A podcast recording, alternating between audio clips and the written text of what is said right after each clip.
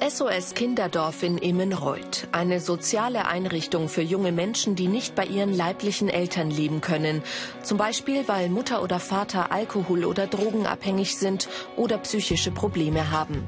Über 40 Kinder haben hier ein neues Zuhause gefunden. Hier macht Monika Eich ihre Ausbildung. Noch ist die 39-Jährige allein zu Hause. Die Kleinen sind im Kindergarten, die Größeren in der Schule. Wie jeden Tag kocht die künftige Kinderdorfmutter auch heute für sieben Personen. Also Kochen ist schon wichtig, sollte man schon äh, einigermaßen können. Ähm, mir persönlich fällt es leicht. Ich bin selber, stamme ich aus einer kinderreichen Familie und bin es auch gewohnt, für mehrere Personen zu kochen. Und ich muss sagen, ich koche auch gerne. Monika Eich hat bis vor kurzem in einer Bank gearbeitet, 20 Jahre lang. Sie hat ihr Leben völlig umgekrempelt und macht jetzt eine dreijährige Ausbildung zur Erzieherin. In der SOS Kinderdorf Familie von Ruth Kummet bekommt sie praktische Erfahrung. Dieser Mix aus Theorie und Praxis ist hier vorgeschrieben. Ich habe jetzt fünf Minuten geratscht und habe fünf Minuten kein Mathe gemacht. Ich muss sagen, die Bank hat mir einfach nicht mehr das gegeben, was, was ich will. Also das ist doch ja, alles äh, Zahlen, wirtschaftlich sehr orientiert und das ist nicht das, was ich wirklich wollte. Ich wollte sehr intensiv mit Kindern zu tun haben und ich glaube, das ist der Beruf, sage ich mal, wo man wirklich intensiver geht es nicht mehr mit Kindern. Man begleitet die ja über lange Jahre, man hat die wirklich mit allen Ecken und Kanten und Freude und Leid und allen drum und dran und das wollte ich haben, ja. Diese Fähigkeiten sind gefragt. Verantwortungsbewusstsein, Einfühlungsvermögen, psychische Belastbarkeit körperliche Belastbarkeit. Holger Hassel, Leiter des Kinderdorfs in Immenreuth, weiß, die Kinder brauchen vor allem das Gefühl von Wärme und Geborgenheit. Für jedes Kind ist es ganz schwer, nicht bei seinen Eltern leben zu können wohlwissend, dass es zu Hause vielleicht diese Versorgung nicht so optimal gegeben hat, wie es gut gewesen wäre. Und trotzdem lieben Kinder ihre leiblichen Eltern und nicht bei ihnen leben zu können, ist für die Kinder schwer. Und das wirkt sich auch im Alltag aus. Wenn sie verschiedene Brüche haben und wir haben auch fünfjährige Kinder, die hatten schon vier, fünf Stationen hinter sich und dann wieder Vertrauen zu Erwachsenen aufzubauen, neue Bindung einzugehen, ist für die Kinder eine Herausforderung und eine ganz große Schwierigkeit. Rechtschreibübung. Zu den Aufgaben einer Kinderdorfmutter zählt auch die tägliche Hausaufgabenbetreuung. Die Großstadt schreibt man Groß. Genau. Viele Kinder haben Schwierigkeiten, sich zu konzentrieren. Sie brauchen Unterstützung und Motivation. Weitere Infos gibt's als Video zum Download und als Podcast unter ARD Alpha Ich mach's.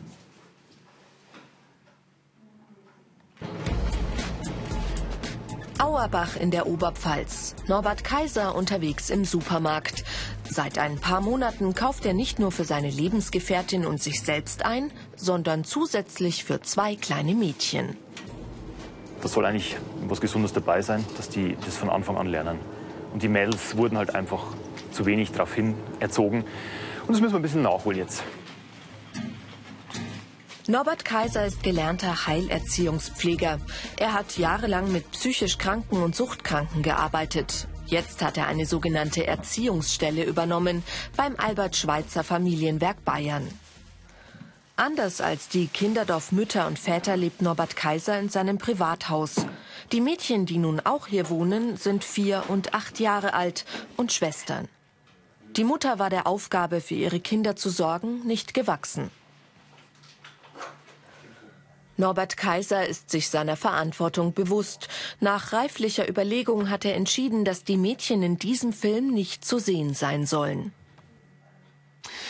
Ja, sie sind immer noch wirklich im äh, Ankommensprozess und die Große, die würde jetzt, denke ich, so aufgetreten reagieren. Das wollte ich ihr ersparen.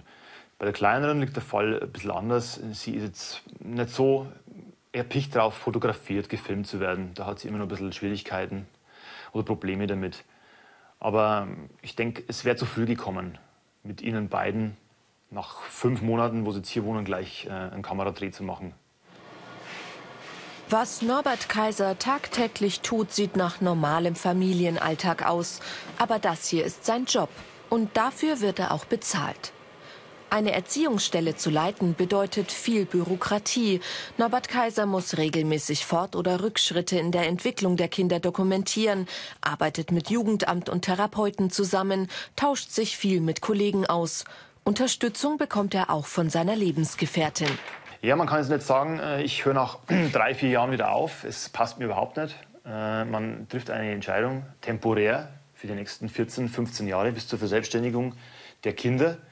Und dann sind sie vielleicht auch nicht aus dem Gröbsten raus. Dann sind sie zwar volljährig, 18, 19, aber es kann mit der Schule oder mit der Ausbildung noch Probleme geben.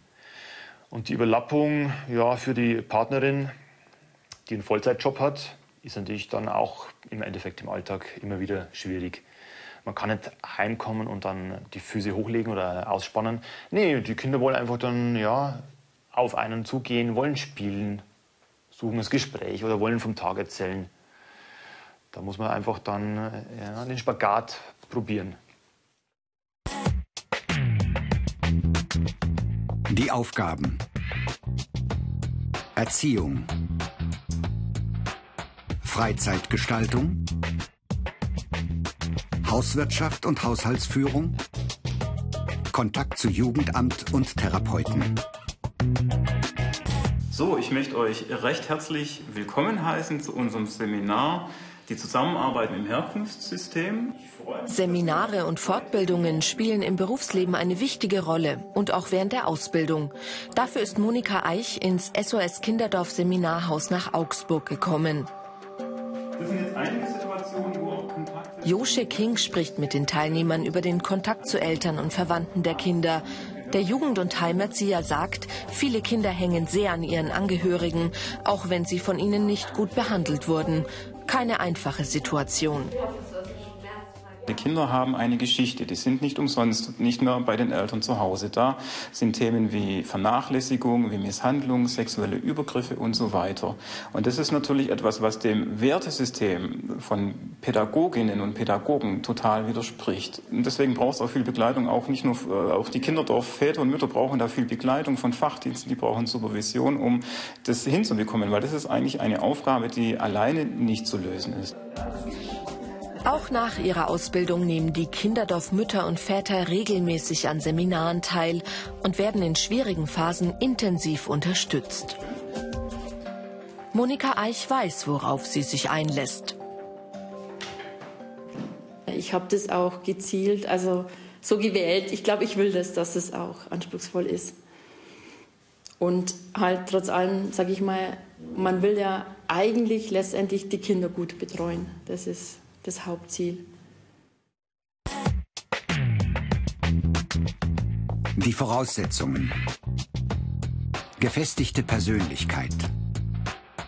Sozialpädagogische Ausbildung. Erweitertes Führungszeugnis.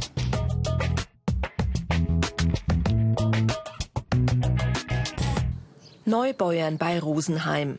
Hier im Kinderhaus Kerb des Albert-Schweitzer Familienwerks Bayern lebt Maren Halle Kral mit Mann, Sohn und sieben weiteren Kindern. Ihr dürft wählen, ihr wart zuerst da und ihr müsst Tisch decken. Aber einigt euch. Ähm, Tortellini oder ja, Nürnberg? Also ich hätte Tortellini genommen. Ja. Gut, du auch? Dann sind wir uns da einig. Sabine und Daniel sind heute als Erste aus der Schule zurück. Und das bedeutet in der Familie automatisch, den Tisch fürs Mittagessen zu decken. Im Haus gibt es ganz klare Strukturen. Das ist wichtig für die Kinder. Marin Halle-Kral wollte einen Beruf, der für sie einen Sinn hat. Seit fast 30 Jahren ist sie nun Kinderdorfmutter und definiert ihre Rolle ganz klar. Ich bin nicht die Mutter dieser Kinder. Ich nehme auch, ich finde den Begriff etwas irreführend. Ich versuche auch nicht diese Position einzunehmen, sondern ich sage, ich stelle mich euch zur Seite wo, wo deine Mutter jetzt gerade für dich nicht da sein kann, egal aus welchem Grund und wer das entschieden hat, stehe ich daneben um meine Hand zu reichen für das, was im Alltag sein muss. Und wenn du nicht zu Hause sein kannst, dann sollst du wo sein, wo du dich so zu Hause wie möglich fühlen kannst. Das bin ich. Aber ich bin keine Ersatzmutter. Es sind Eltern nicht ersetzbar.